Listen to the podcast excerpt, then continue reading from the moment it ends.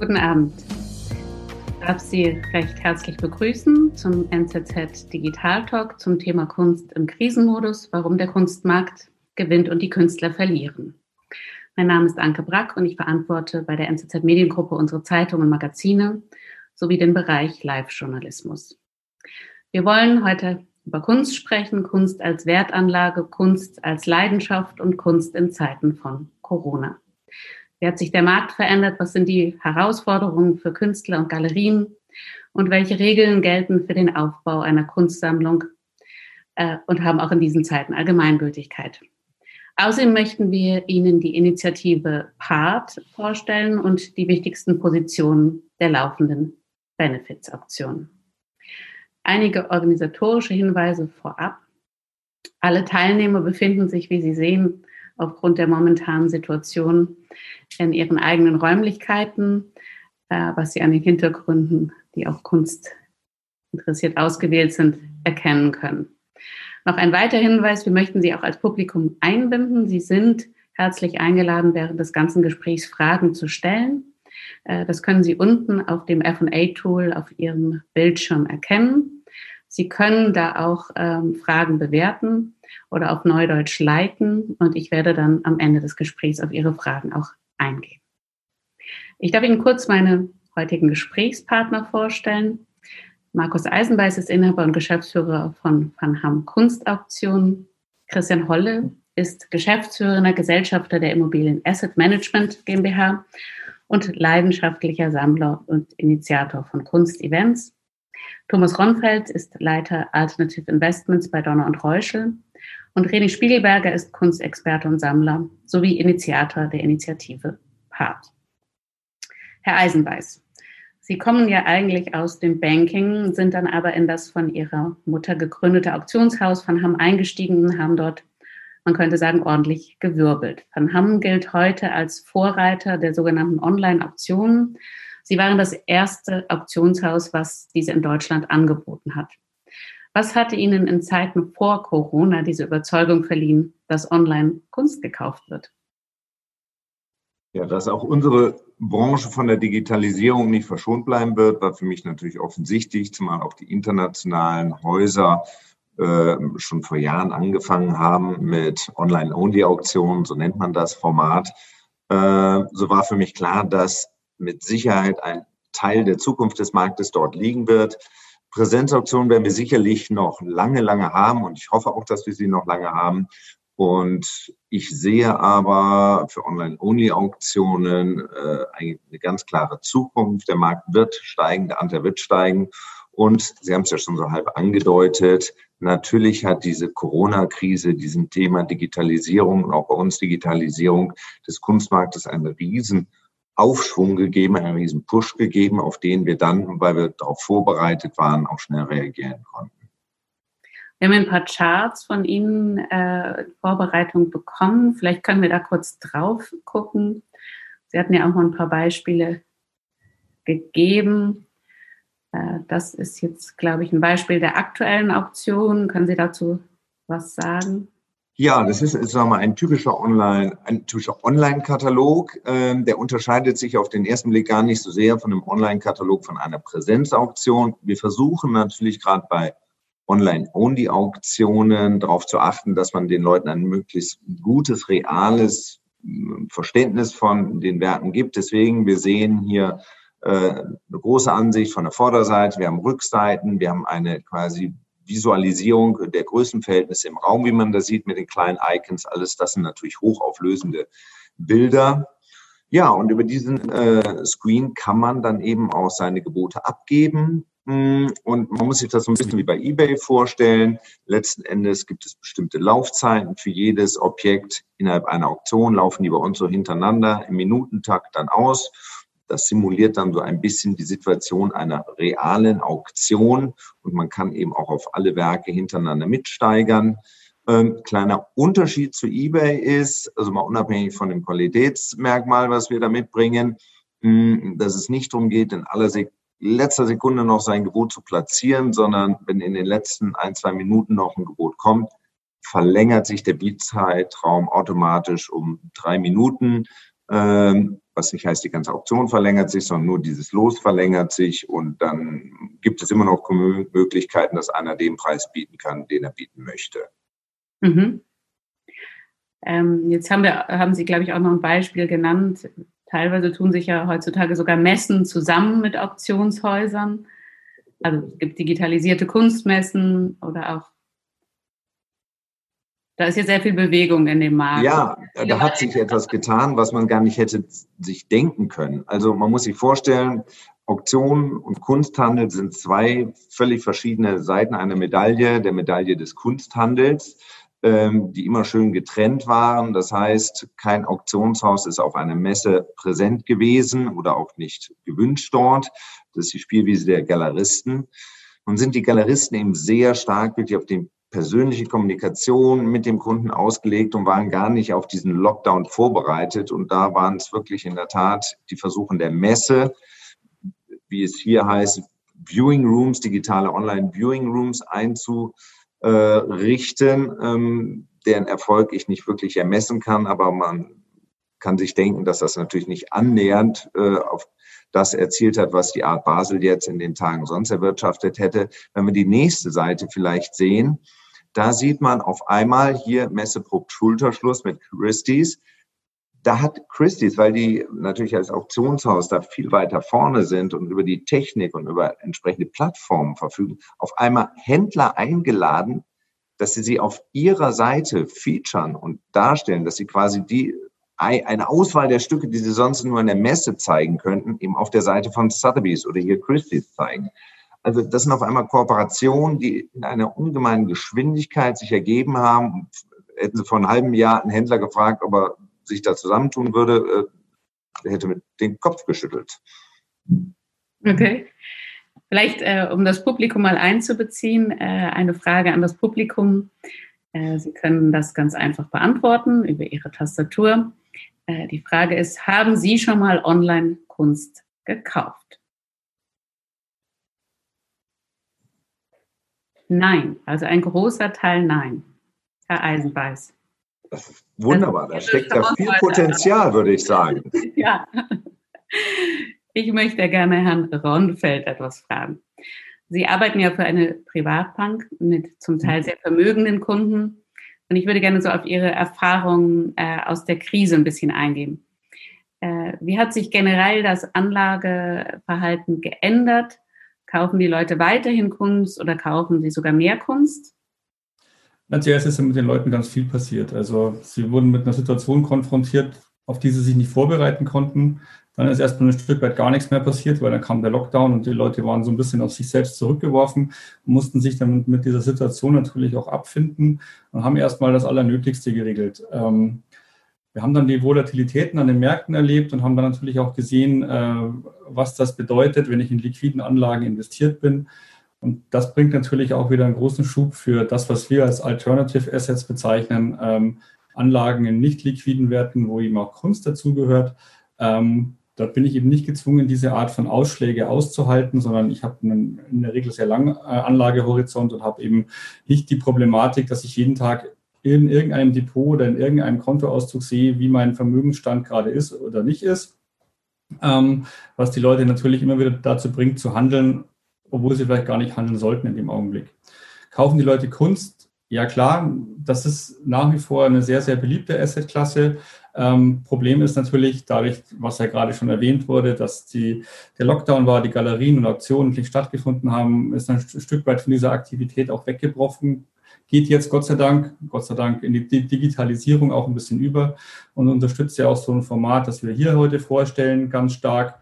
Was wir sehen im allgemeinen Verhalten ist, dass am Anfang die Leute, die waren nicht ängstlich, aber die waren vielleicht ein bisschen zurückhaltender, haben aber sehr, sehr besonnen und flexibel auf das Ganze reagiert. Ich würde jetzt nicht sagen, dass sie optimistisch sind auf das oder sich freuen auf das, was kommt. Aber was wir sehen, ist eine wahnsinnige Neugier und eine wahnsinnige Neugier, sich auch mit neuen Dingen zu beschäftigen und das hilft natürlich jetzt auch, äh, Leute wieder in den Kunstmarkt oder in Kunstinvestments zu bringen, weil das manchmal was ist, mit dem man sich halt nicht so intensiv beschäftigt. Und das ist etwas, was ich jetzt ganz persönlich sehr erstaunlich finde, weil vielleicht auch daraus resultiert, dass die Leute jetzt eben einfach mal ja, ähm, in so einer Art Isolation waren ähm, und jetzt da rauskommen und vielleicht die Welt ein Stück weit mit ein bisschen anderen Augen sehen und dadurch eben auch diese Neugier entsteht. Danke. Herr Holle, Sie genießen seit Jahren, möchte man sagen, das Privileg, sich für die Kunst einzusetzen. Sie tun dies nicht nur als Sammler, sondern auch als jährlicher Gastgeber des Salons der Gegenwart, einer Veranstaltung, die Künstlerinnen und Kunstinteressierte zusammenführt. Wie sind Sie eigentlich zur Kunst gekommen und was war Ihr erstes Kunstwerk? Ja, eine gute Frage. Vielen Dank. Also ich hatte schon in der Schule immer Interesse für Kunst, habe dementsprechend natürlich auch Kunst äh, als Fach belegt, offen gesagt, aber ähm, konnte meine Lehrer damals nicht überzeugen. Insofern ähm, muss man auch erkennen, dass man vielleicht Sachen, die relativ einfach sind, nicht so einfach umsetzen kann. Ähm, ansonsten bin ich natürlich von meinen Eltern ein wenig geprägt. Wir waren in vielen Museen, aber nicht nur in Kunstmuseen. Und eigentlich die Leidenschaft hat sich entwickelt erst vor, so, als ich so 20, 25 war. Und dann fing man an, sich hier und dort mal zu beschäftigen mit dem einen oder anderen Bild. Und offen gesagt, ähm, ich hatte, ich überlege jetzt gerade, welches das erste Bild war. Das war in der Tat ein Bild von Annette Schröter, die äh, damals hier in Hamburg äh, gelebt hatte ähm, und eher eine malerische Position war, heute sogar fast eine Leipziger Schülerin ist, aber gar nicht mehr malt, sondern Scherenschnitte macht. Und dieses Bild hängt auch noch bei mir und ich äh, sehe es eigentlich immer täglich. Nach welchen Kriterien kaufen Sie Kunst? Offen gesagt, ähm, nach keinen festen Kriterien. Das ist jetzt mein Sammler, weil ich ähm, bin zwar für viele Leute ein Sammler, weil ich sicherlich mehr Bilder habe als der Durchschnittsbürger, aber ich habe kein richtiges System. Ich kaufe die Bilder, die mich ansprechen, ähm, die mir eine Inspiration geben und sicherlich auch häufig Bilder, wo ich die Künstler mal kennengelernt habe und ich auch da eine gewisse Sympathie für empfinde. Und dadurch, dass ich eben durch den Salon dagegen habe, das Privileg habe, fast jedes Jahr 80, 100 Künstler in ihren Ateliers zu besuchen, äh, sage ich mal vor, sie ist da natürlich schon eine gewisse Bindung zu vielen Künstlern auch gegeben.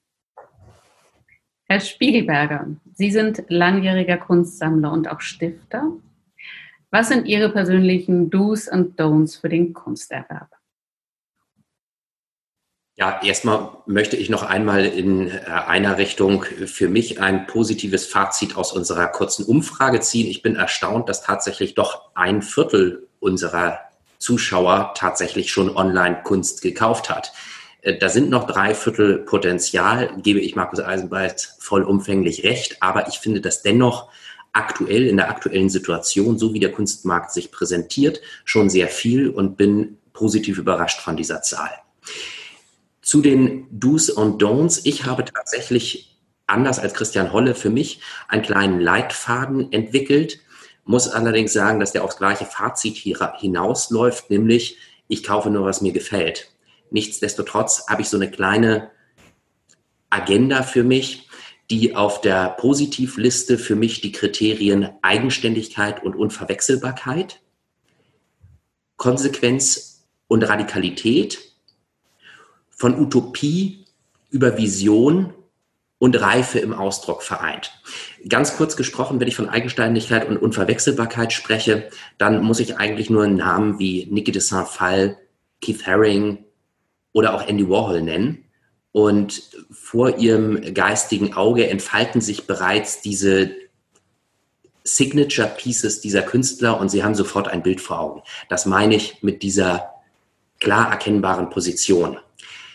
Bei Konsequenz und Radikalität, da stehen für mich Künstler wie Marina Abramovic, die Grand Dame der Konzept- beziehungsweise der Performance Art, die einfach eine Linie verfolgt hat, die bis zur Selbstaufgabe des eigenen Körpers auch mit ihrem jüngst verstorbenen Partner Ulay führt. Das finde ich wahnsinnig spannend, weil es die Bedingungslosigkeit dieses Künstlers für das eigene Schaffen, die eigene Kreativität und die eigene Arbeit zum Ausdruck bringt.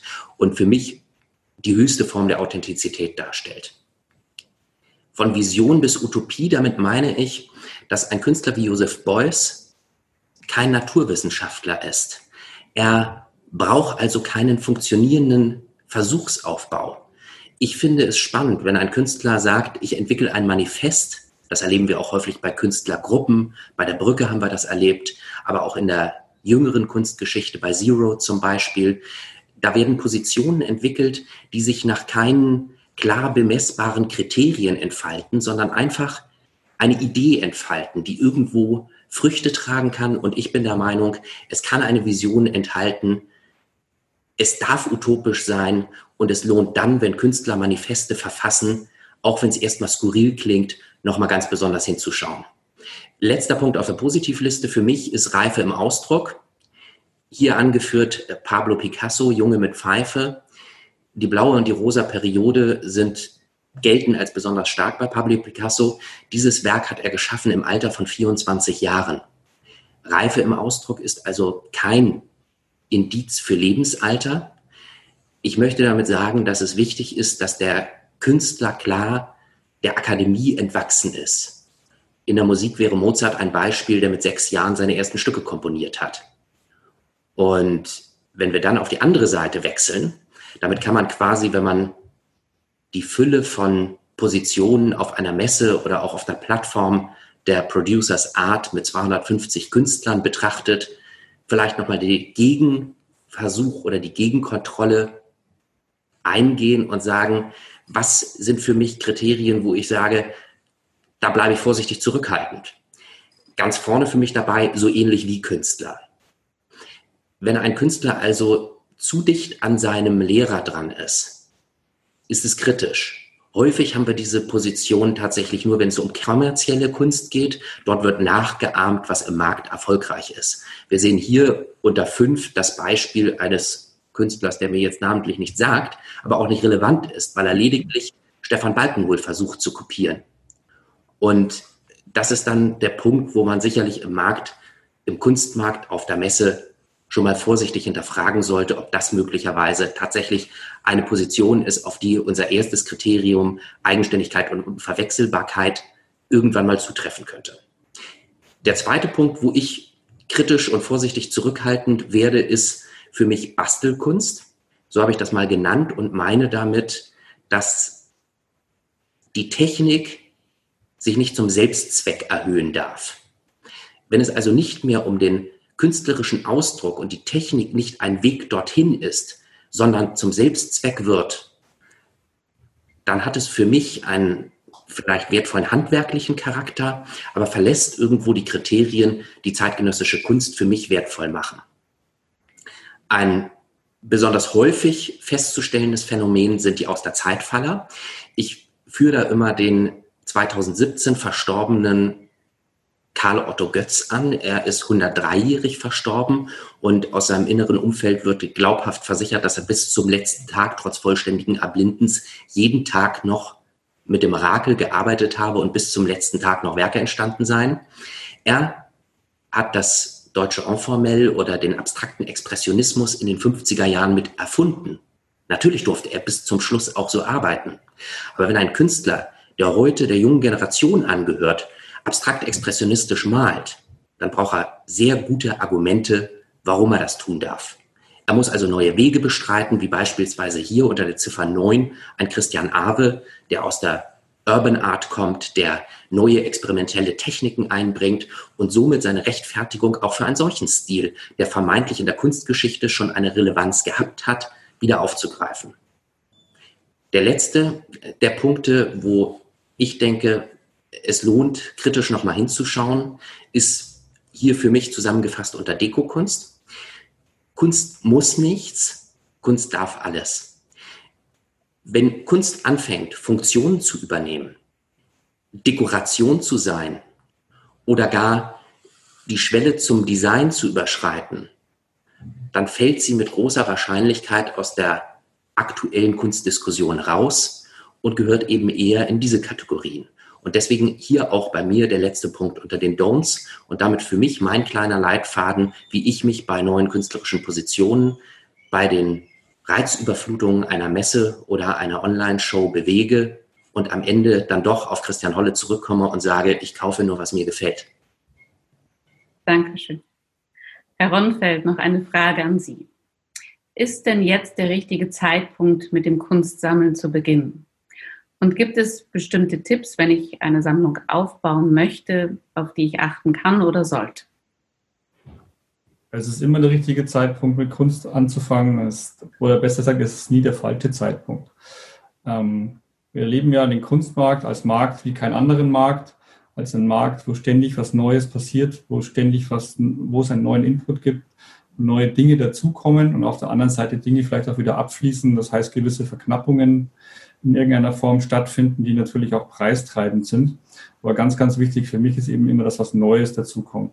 Und das ist eben auch das, was ich jetzt persönlich sagen würde, mit dem man sich beschäftigen sollte, ist mit dem, was neu ist, was tatsächlich in unserer Zeit passiert, was ich auch in dem Kontext unserer Zeit auch begreifen kann und mit, äh, mitgestalten kann. Ähm, natürlich, das ist jetzt auch schon öfters gesagt worden, der Rat, natürlich, ich möchte mich mit dem beschäftigen, was mir persönlich nahe geht, mit dem ich mich persönlich emotional verbunden fühle.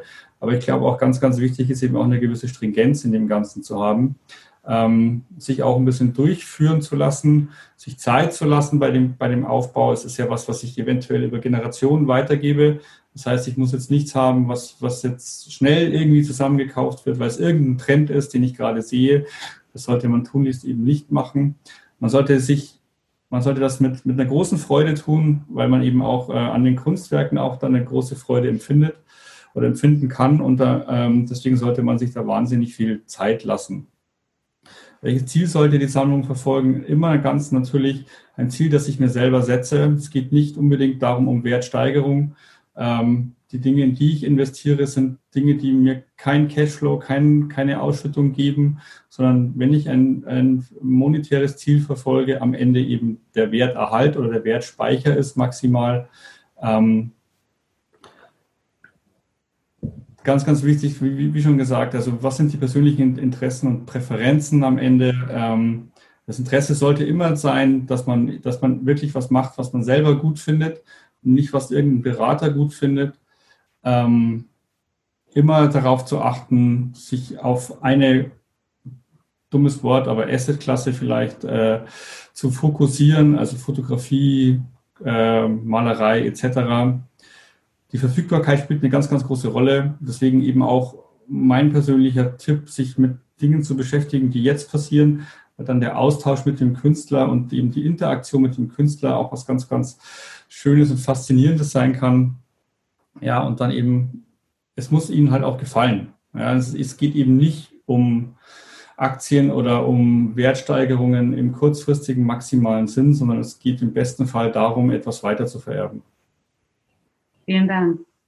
Sie haben ja alle stark das Thema äh, Sammler, Künstler angesprochen, äh, was natürlich ein sehr schönes ist, gerade wenn man die Künstler auch persönlich kennt, bei denen das Atelier besucht. Und wir wollen ja auch so ein bisschen sprechen über die Situation der Künstler, gerade jetzt in dieser Krise, die eben Ausstellungen äh, konnten nicht stattfinden, äh, die Ateliers konnten nicht besichtigt werden.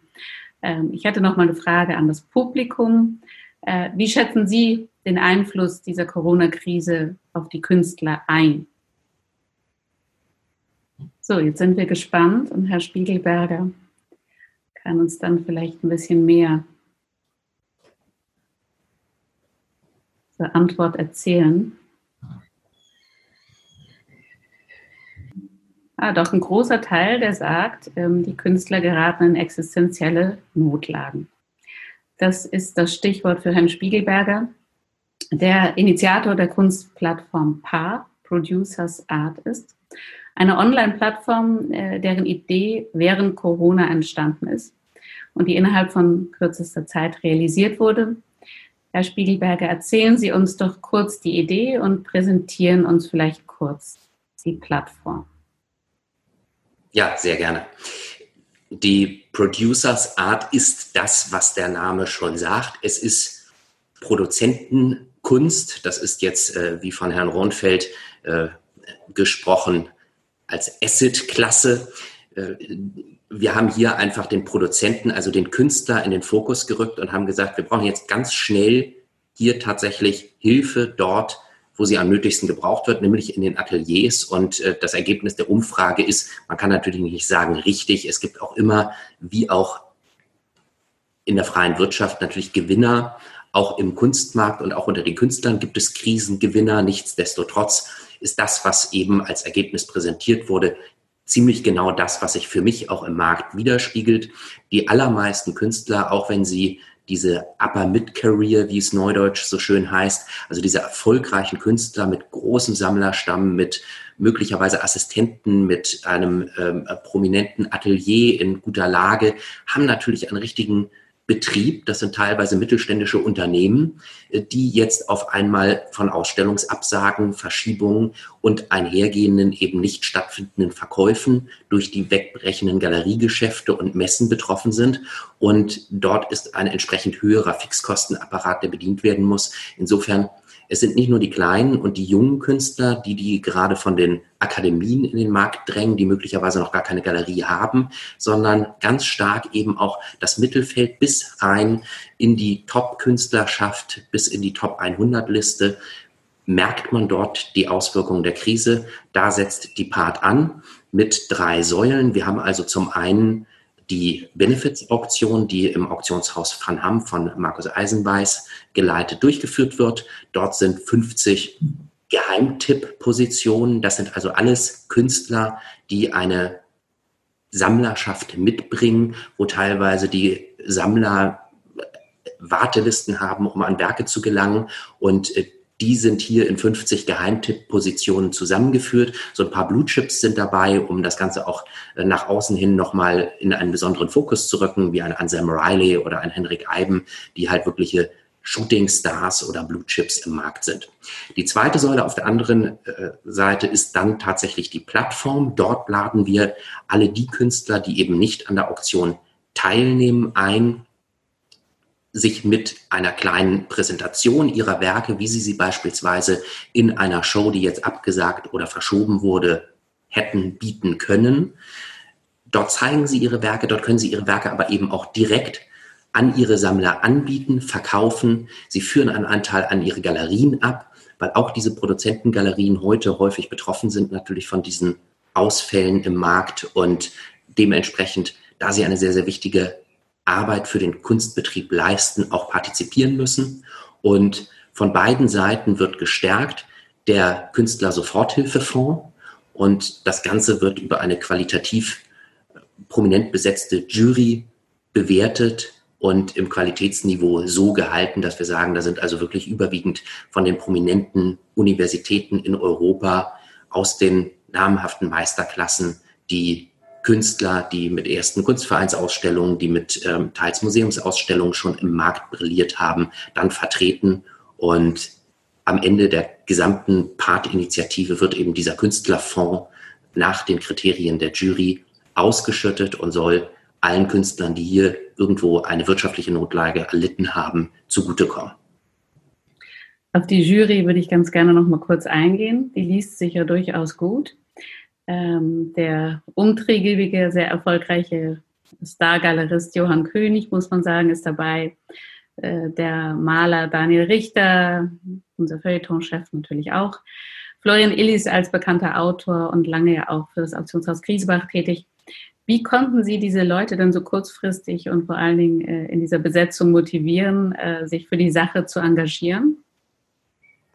Da würde ich tatsächlich sagen, das hat das Publikum beantwortet. Also ich glaube, die Erkenntnis im Kunstmarkt, dass hier nahezu alle getroffen wurden von dieser dramatischen Entwicklung äh, dieser Krise, hat vieles möglich gemacht, was vorher nicht möglich gewesen wäre. Ich glaube, auch ein ganzes Plattformmodell wie das, was die Producers Art hier bietet, wäre so in der Form gar nicht möglich gewesen, dass hier auch die Galerieseite dabei ist, zeigt Johann König. Das ist einfach ein Ausdruck davon, dass jetzt alle an einem Strang ziehen. Das finde ich unglaublich schön, weil es ein starkes Signal für die Kunst, aber auch für die Verantwortungsübernahme der Sammler, der Industrie, der Partner aus allen Bereichen, die sich hier mit einbringen, ist. Und das war, glaube ich, auch tatsächlich der entscheidende Punkt, hier die Jury so prominent besetzen zu können, was natürlich wiederum auch dann für die Qualität auf der Plattform und in der Auktion dann hier äh, tatsächlich äh, Indikator ist und dies garantiert. Ja. Ähm, Im Rahmen der PART, Sie haben es schon angesprochen, findet ja in Kooperation mit äh, dem Auktionshaus Van Hamm eine Auktion statt. Wir haben auch schon gesagt, dass die Erlöse eben zu gleichen Teilen den einliefernden Künstlern und dem Part Soforthilfefonds zukommen. Zahlreiche prominente Künstler haben sich an dieser Auktion auch mit Einlieferungen unterstützt, weil sie wiederum auch junge Künstler unterstützen wollen, die stärker von der Krise betroffen sind als sie selbst. Herr Holle, Sie kennen ja viele dieser Künstler persönlich und verfolgen seit Jahren deren Entwicklung. Was ich schön fände, ist, wenn jetzt vielleicht Herr Holle und Herr Spiegelberger so im Wechsel äh, einige der Kunstwerke präsentieren, kurz was dazu sagen, ähm, würden wir uns freuen. René, mach du mal den Anfang. Dann fange ich gerne mal mit Katja Aufleger an. Katja Aufleger ist eine der meistbeachtetsten Künstlerinnen ihrer Generation. Sie ist Jahrgang 1983, befasst sich mit äh, Phänomen naturwissenschaftlicher Art, aber hat hier eben mit dieser Ego-Serie, diesem Werkzyklus äh, auch die Künstlerpersönlichkeit in Fokus gestellt, stellt die Frage eben auch möglicherweise nach dem Künstler oder auch nach dem Sammler und Betrachter dieser Werke. Und ich finde daran wahnsinnig spannend, dass sie eben hier einen Werkzyklus von 100 diesen dieser Ego-Ketten in unterschiedlichen Varianzen geschaffen hat, die diese Frage stellen und somit eigentlich gar keiner weiteren Erläuterung bedürfen.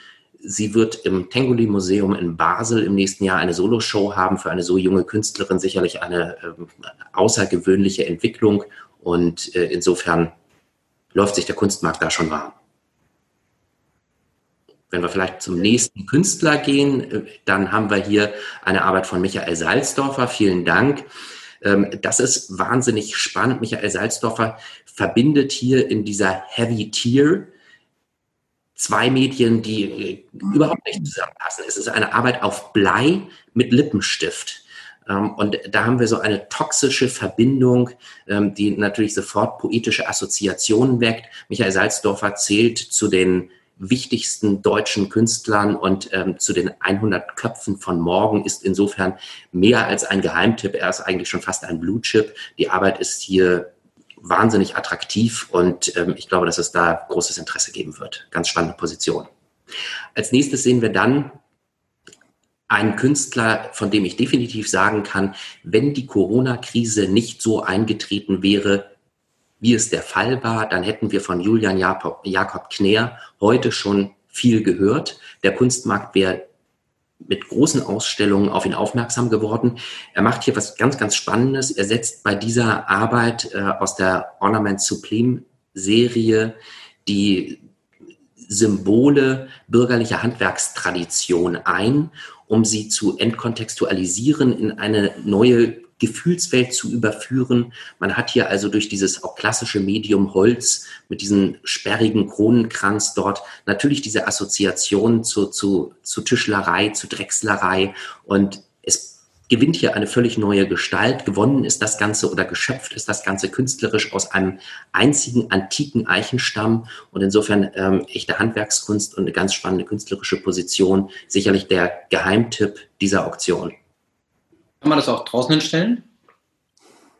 René? Das kommt ja von draußen, Christian. Insofern würde ich davon. Perfekt, sieht super aus. Sieht super aus. Das äh, passt. Vielleicht ähm, äh, bedarf es dann noch einer besonderen Sicherung. Manfred Holt-Frerich finde ich eine wahnsinnig spannende Arbeit. Hier dieses Diptychon zweier Blätter. Ähm, drei Überraschungen stecken da drin. Die erste, es ist Malerei. Es ist also keine Fotografie, es ist kein Blatt, sondern es ist Malerei.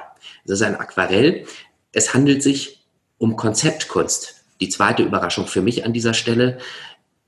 Manfred Holt-Frerich macht diese Blätter im Herbst, zwei Handvoll, drei Handvoll, 15, 20, je wie er es schafft und gibt sie wieder in dieser unglaublichen Perfektion, weil er es kann. Und das finde ich ganz wunderbar. Und die äh, dritte Überraschung, die dieser Künstler Werkserie seiner Blätter bietet, ist, dass nichts, aber auch wirklich gar nichts anderes in seinem künstlerischen Werk annähernd vergleichbar ist zu diesen Blättern. Es sind abstrakte Skulpturen, völlig andere großformatige Bildserien und einmal im Jahr im Herbst widmet er sich dieser Blattfolge Und äh, die Sammler stehen Schlange, die Museen auch. Es ist was ganz Prominentes und es ist sicherlich auch ein äh, spannendes Auktionslos hier. Im letzten Jahr in der Pin-Auktion ist es tatsächlich fünfstellig gegangen, eins davon. Und hier haben wir ein so wunderschönes Paar von einem Baum. Wahnsinnig spannend, für mich persönlich auch extrem reizvoll, hier aktiv zu werden. Als nächstes sehen wir dann einen Künstler, der als Künstler Künstler gilt. Nicht nur deshalb, weil er andere Künstler in den Fokus stellt. Er hat sich seit den 90er Jahren immer wieder mit dem Thema Selbstinszenierung befasst. Und hier macht Markus Neufanger es mit der Ikone der Selbstinszenierung, mit Andy Warhol und nutzt dafür die Porträts, die Selbstporträts der Künstler, die ja schon mal eine Aussage sind, wie sie sich selber sehen, setzt sie um in diesen für ihn absolut einzigartigen und unverkennbaren Stil. Und äh, diese Zeichnungen werden dann zur doppelten Erhöhung und somit hier äh, zweimal Andy Warhol, ähm, der das erste Mal für mich in einem äh, Selbstporträt bescheiden wirkt. Also äh, ganz, ganz spannend, ein anderer Andy Warhol, den wir hier kennenlernen. Damit darf ich an dich übergeben, Christian Felix Rehfeld. Ja, ich bin begeistert von deinen Beschreibungen und es macht mir immer Spaß, dir zuzuhören. Äh, ja, Felix Rehfeld. Ähm Meisterschüler von Karin Kneffel und in München lebend, einer der jüngeren Künstler. Und wenn man das sieht, vor allem insbesondere live sieht, dann ist es auf der einen Seite was, äh, diese Trombleu-Malerei, aber es ist was Abstraktes. Es kommt das Bild ein wenig hervor, das kann man jetzt den Computer nicht so gut sehen. Also ähm, ich kann diesen Künstler wirklich sehr empfehlen. Er wurde, glaube ich, auch mal vor zwei oder drei Jahren bei der A-Zeitung äh, als äh, Geheimtitel benannt. Ja, Frank Gerretz, ähm, Frank Gerretz ist ein sehr vielschichtiger Künstler, also malt nicht nur, ähm, sondern ist, ehrlich gesagt, äh, auch sehr stark im Skulpturenbereich tätig. Äh, dieses Bild ist eigentlich schon für ihn äh, sehr viel Farbe. Häufig äh, sieht man eigentlich nur schwarz-weiß oder grau ist äh, schon ähm, ein sehr renommierter Künstler, hat gerade eine Ausstellung in Tokio und auch in New York und ist in Köln von einer sehr hochwertigen Galerie vertreten. Giovanni Castell, ähm, gleicher Jahr, gefühlsmäßig wie Frank Gerritz, ähm, eigentlich ein Fotograf, ähm, äh, der im Augenblick gerade mit ganz neuen Dingen spielt. Ähm, er, äh, die Fotografie versucht auf der einen Seite das Abstrakte zu geben ähm, und ist es eigentlich ein gemaltes Bild, ist ein Foto. Rai Götze, ähm, auch ein Künstler, der schon ein bisschen älter ist, also sozusagen äh, nicht gerade vor ein, zwei Jahren der Hochschule entsprungen, lebt in Leipzig ähm, und ist auch ein typischer Schüler der Leipziger Schule, äh, der allerdings ein bisschen versucht, zu vielen anderen auch wenn man das Abstrakte wieder miteinander zu verbinden, ist äh, sehr umtriebig, als Mensch auch äh, von mir sehr geschätzt ähm, und ähm, ist auch sowohl in Galerien in äh, Karlsruhe, glaube ich, als auch in Düsseldorf vertreten. Dann das nächste. Wir machen weiter mit Christopher Lehmfuhl. Ein Künstler, der den NZZ-Lesern natürlich kein Unbekannter ist. Die NZZ hat schon ein großes äh, Ausstellungsprojekt mit ihm gemacht. Er hat sich Zürich und der Schweiz äh, gewidmet und da hat man es zuletzt tatsächlich auch am Zürichsee feststellen können, wenn Christopher Lehmfuhl als Plein-Air-Maler tatsächlich noch wie die Impressionisten seiner Zeit im 19. Jahrhundert mit Ölfarbe und Leinwand äh, sich dann im Freien vortastet, teilweise bis ins Hochgebirge, äh, dann wird es richtig spannend. Mittlerweile ist er tatsächlich ein prominenter und der wichtigste Vertreter des zeitgenössischen Realismus. Was wahnsinnig spannend ist und was es auch zu einem echten Mal-Happening macht, ist, dass er mit seinen Fingern malt und dementsprechend in seinem Mal-Outfit dann äh, aussieht wie eine äh, Ölfigur, weil er über und über mit dieser Ölfarbe kontaminiert ist und dabei entstehen großartige Werke in unglaublicher Geschwindigkeit. Äh, ein wunderbares Beispiel sehen wir hier. Ja, ähm, Mira Leibküchler, ganz, ganz junge Künstlerin, gerade letztes Jahr an der UIK ihren äh, Absolventenabschluss gemacht und äh, sehr bescheiden, sehr zurückhaltend. Ähm, und sie ist nicht nur Künstlerin, sondern auch gleichzeitig Tänzerin. Und ich finde, das sieht man auch in ihren Bildern. Äh, die Bilder spielen die Musik, spielen das Leben äh, und gewisse Rhythmen wieder. Insofern ähm, eine Künstlerin, wie gesagt, letztes Jahr bei der UIK Studium beendet, war auch bei uns beim Salon der Gegenwart letztes Jahr und ähm, wird sicherlich ihren Weg auf ihre Art und Weise gehen. Hier sehen wir eine Arbeit von Marc Lüders und auf ihn trifft äh, der Aspekt Eigenständigkeit und Unverwechselbarkeit zweifelsohne zu. Er hat gleich das ganz große, die ganz große Bühne für sich gewählt, indem er gesagt hat, ich mache es mal anders, ich entwickle gleich eine neue Kunstkategorie. Die hat er Fotopiktur genannt und ähm, diese Fotopikturen zeichnen sich dadurch aus, dass er seine leeren Bildräume äh, hier am Beispiel eines U-Bahn-Schachtes durch Ölmalerei ergänzt. Häufig führt das zu Anachronismen oder zu, zu äh, Gegensätzlichkeiten und Gegensprüchlichkeiten. Äh, in diesem Fall eine Harmonie. Es könnte tatsächlich eine Wartende in der U-Bahn-Haltestelle sein, die ein wenig in ihrem in ihrem Smartphone rumtippt äh, und noch einmal über die Einkäufe sinniert. Eine für mich äh, wahnsinnig zeitgemäße Arbeit und äh, ich finde es spannend, Marc Lüders hier mit dieser Position zu sehen. Wir schauen weiter auf die nächste Position. Christian, das ist. Ja, äh, Bettina Scholz. Äh, ich würde sie mal relativ als wild bezeichnen. Ganz tolle Künstlerin, lebt in Berlin, ähm, hat äh, vor längerem auch schon das Studium beendet, aber auch eine Künstlerin, für die es nicht so einfach war am Anfang. Warum? Wenn die Künstler nämlich die Universität verlassen, kriegen sie leider vieles mit, aber nicht, wie geht es danach weiter. Das heißt, ähm, ähm, mit Abschluss äh, des, der Unität stehen sie häufig, wie müssen wir uns selber organisieren, wie müssen wir Ateliers finden und natürlich die Schwierigkeit, wie können wir uns präsentieren, um überhaupt, sagen wir mal, Vorsicht zu Galerien zu bekommen. Warum? Wenn ich jetzt normaler Hochschulabschluss habe, hätte in Architektur, in Medizin oder Juristerei, dann kann ich mich bei einem Rechtsanwaltskanzlei, beim Architekturbüro oder im Krankenhaus bewerben. Künstler können nicht, wenn sie das Studium beendet haben, zu der Galerie, die ihnen gefällt, hingehen und sagen, hier, nimm mich bitte, sondern sie müssen es schaffen, dass die Galerie sie entdeckt. Das ist jetzt inzwischen gelungen. Sie hat inzwischen auch ähm, in Düsseldorf eine sehr gute Galerie. Das lag unter anderem daran, und da gibt es auch ein bisschen Glück. Ähm, ähm, sie war letztes Jahr in einer größeren Ausstellung hier in Hamburg in den Deichtorhallen vertreten, in der Hyper-Ausstellung, und äh, da wurde sie dann von einer Galerie sozusagen auch mitentdeckt. Ja, da freue ich mich, ich gesagt, dass ich den Künstler den Stefan Böchner, äh, das, was Sie sehen, ist alles gemalt. Und zwar auch ähm, der Spind. Es ist kein Spind aus Eisen oder aus anderen Sachen, sondern es ist reine Leinwand.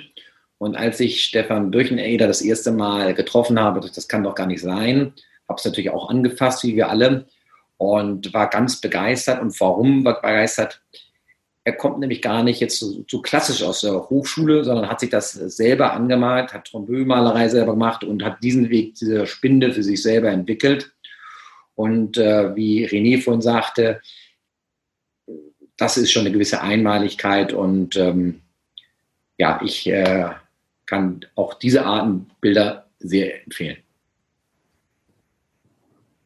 Ja, wir hätten im Prinzip 50 aus 50 wählen können. Dennoch mussten wir uns beschränken und haben das auch getan. Die letzte künstlerische Position, die wir aus dem rein der Part-Benefits-Auktion hier Ihnen kurz anreißen möchten, ist Martin Spengler, ebenfalls wie Felix Rehfeld, ein Meisterschüler der äh, renommierten und von der internationalen Top Gallery äh, Gogosian vertretenen Karin Kneffel. Martin Spengler ist ein außergewöhnlicher Künstler, weil er sich dem Werk auf einzigartige Weise nähert. Er baut nämlich diese Reliefs tatsächlich aus einem äh, Wellpapp-Schichtung auf und arbeitet sich dann wieder direkt in die Tiefe hinein überzieht es dann mit einer, einer Kalkfarbe, arbeitet mit Graphit nach und all das äh, ist nicht nur künstlerisch unglaublich vollendet, hier noch in seinen neueren Werkserien mit einer Stauchung, die wir in diesem Turm sehen, ähm, sondern es hat auch höchsten künstlerischen Anspruch und ähm, höchstes technisches Verständnis, das hier zum Ausdruck kommt. Es trifft zu, was Karl Valentin gesagt hat, Kunst ist schön, macht aber viel Arbeit. Das war die Folge von Kunstwerken, die wir ausgesucht haben. Ich kann es nur nochmal wiederholen. Es sind alles Geheimtipps. Sie bringen alle ihre eigene Sammlerschaft mit. Und wenn wir ganz junge Künstler dabei haben, finde ich es hochinteressant, aber eben auch ähm, die prominenten Beispiele, die mit dabei sind, wie auch ein Christian Awe, äh, der hier äh, von Markus Eisenbeiß ausgewählt wurde als Keyguajul für die Auktion äh, oder ein Michael Weseli mit seiner zauberhaften Langzeitbelichtung einer Fotografie. Ich glaube, es ist eine spannende Auswahl und äh, ich bin gespannt, was äh, dort für die gute Sache dann äh, am 1. Juli, wenn der Hammer fällt, bei Van Hamm in Köln tatsächlich auch passiert. Vielen Dank, Herr Spiegelberger, vielen Dank, Herr Holle. Allein schon die Präsentation war schön. Ich glaube, wenn ich jetzt auch kein Werk ersteigern werde, äh, ich habe viel gelernt. Herr Eisenbeiß, wenn ich jetzt mitbieten möchte, was muss ich tun und was muss man bei Online-Auktionen vielleicht generell beachten? Ja, also nochmal, um es klarzustellen, alles, was wir hier gesehen haben, kommt in einer reinen Online-Only-Auktion zum Aufruf. Das heißt, äh, der Hammer fällt rein virtuell. Ich werde nicht auf der Bühne stehen und äh, dort performen. Ähm, anders wäre es auch gar nicht möglich, so kurz äh, eine solche Aktion aufzustellen. Das ist wirklich das Tolle an diesem Medium, dass wir hier in Zusammenarbeit äh, mit der Spiegelberger Stiftung äh, überhaupt in so kurzer Zeit in der Lage waren, eine richtige Auktion und das mit einer so tollen Auswahl herzustellen, zusammenzustellen.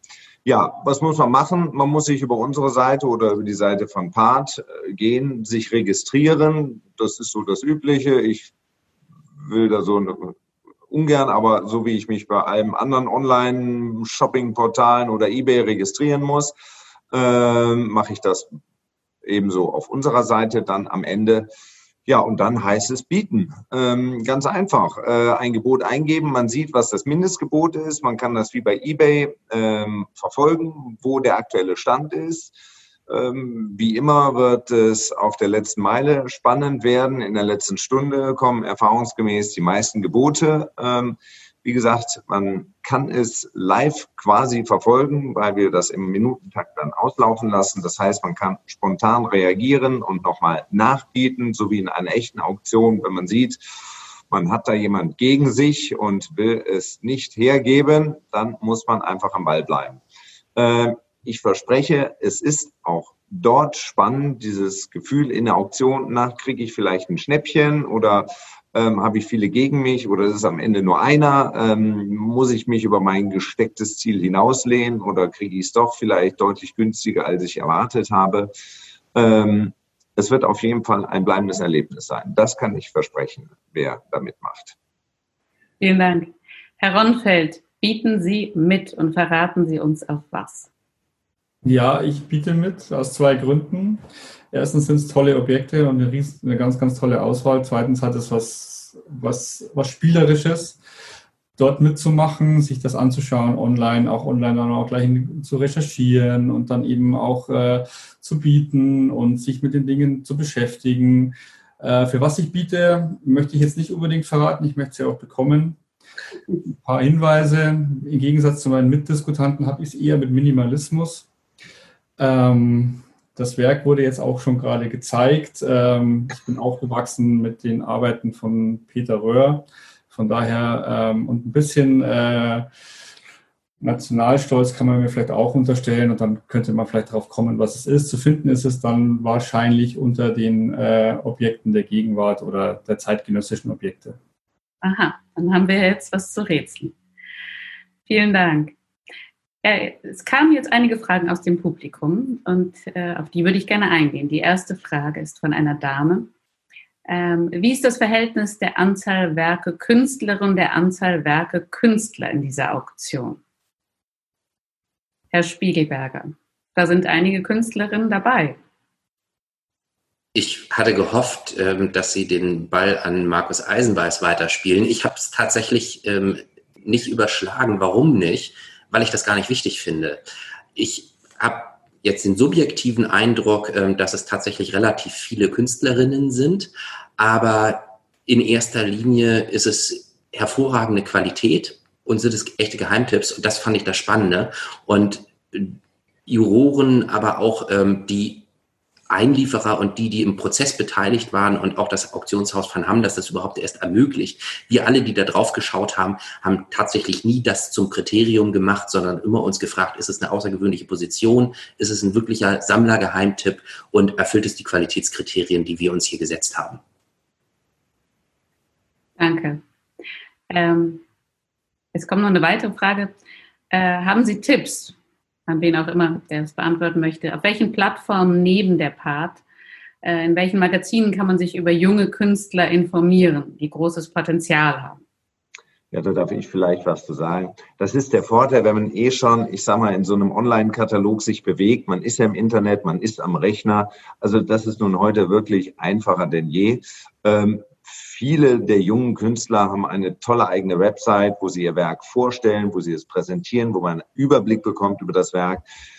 Äh, vielleicht noch so ein paar ergänzende Tipps zu dem, was wir gehört haben. Wenn ich mir ein Urteil oder zu einem Urteil kommen möchte über einen Künstler, ist es immer gut zu sehen, ist er bei interessanten Galerien vertreten, hat er vielleicht schon ein paar wichtige Preise bekommen. Ich sage mal, in Deutschland sehr renommierter Velomana-Preis äh, für Künstler ganz wichtig. Hat er schon interessante Ausstellungen gehabt in Kunstvereinen? Äh, damit geht es in der Regel los, neben Galerieausstellungen oder vielleicht schon die erste Museumsausstellung.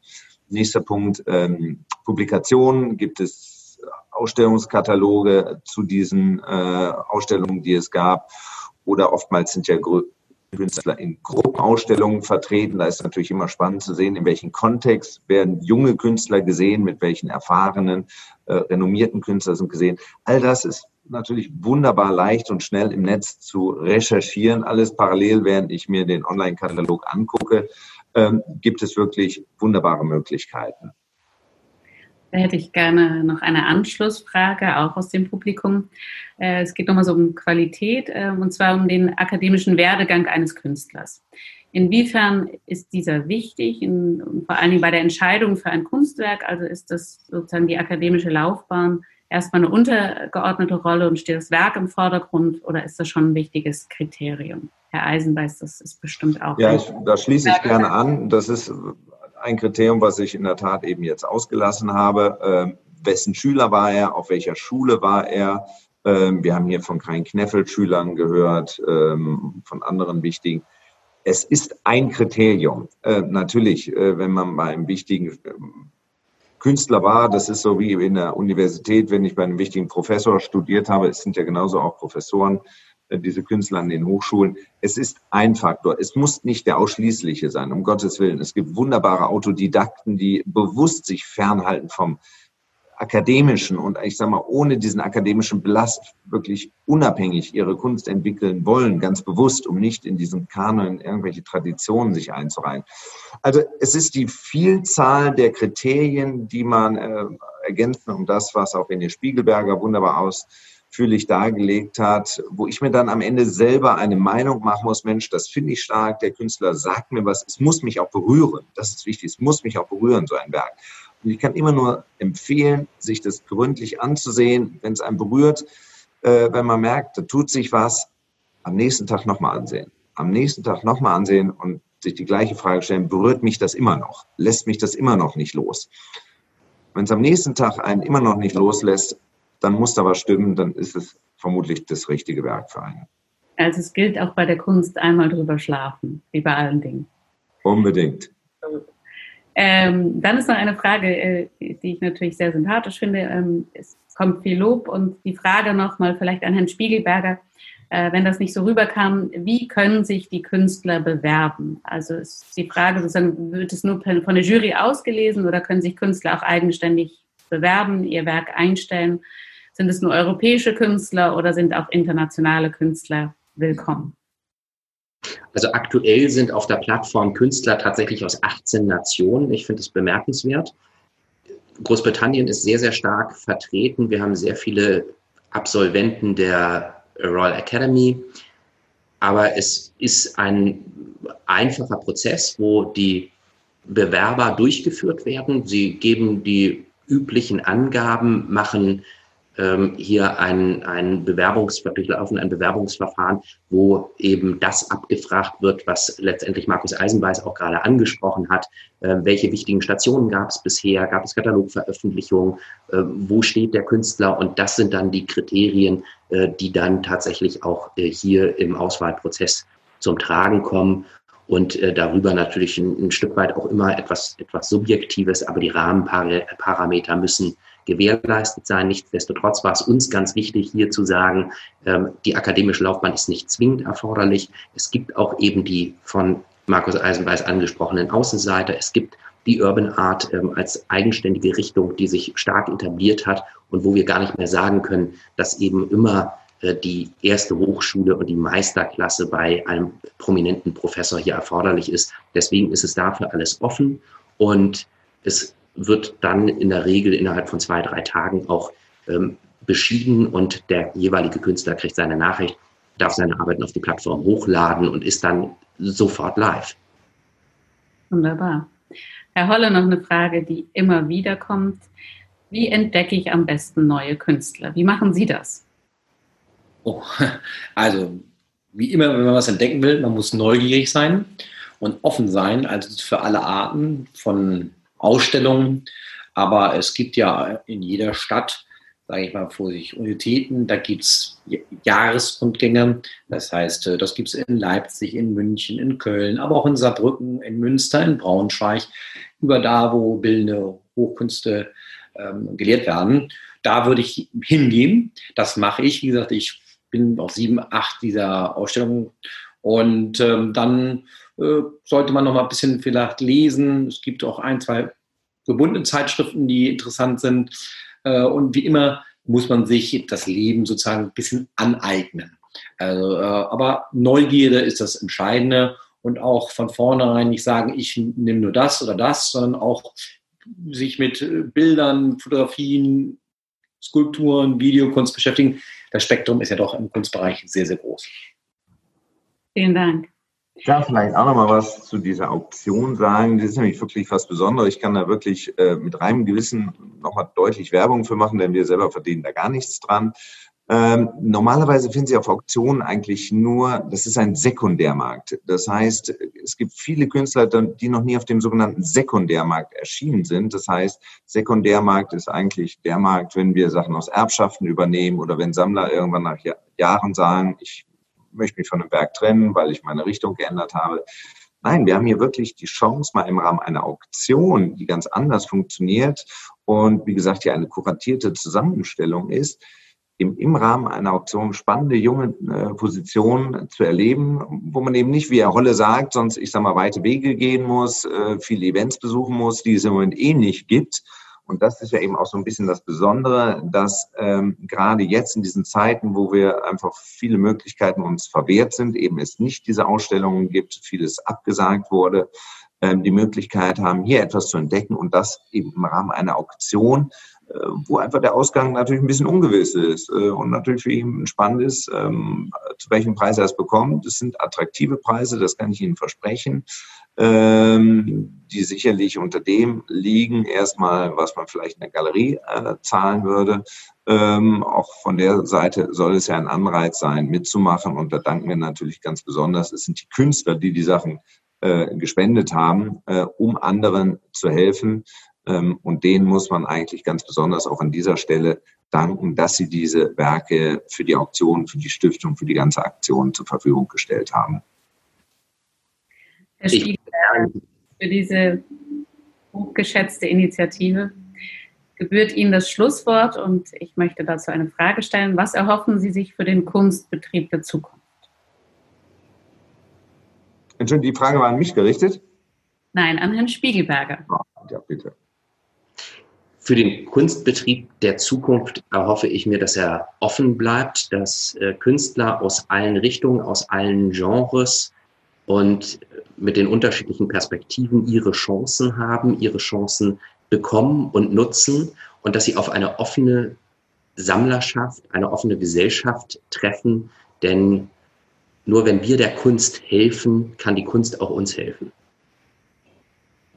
Vielen Dank für das Schlusswort. Ich danke allen Teilnehmern der Runde äh, für diese interessanten und spannenden Einblicke. Hoffe, dass Sie ein bisschen Freude gefunden haben äh, und vielleicht auch Lust haben, jetzt zu bieten. Wie gesagt, ähm, alle haben was davon, vor allen Dingen die Künstler.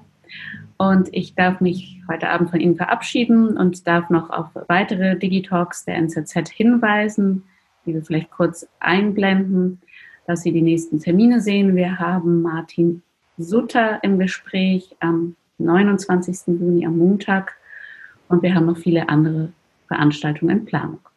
Herzlichen Dank, Ihnen einen schönen Abend und bis hoffentlich bald persönlich oder digital bei der NZZ.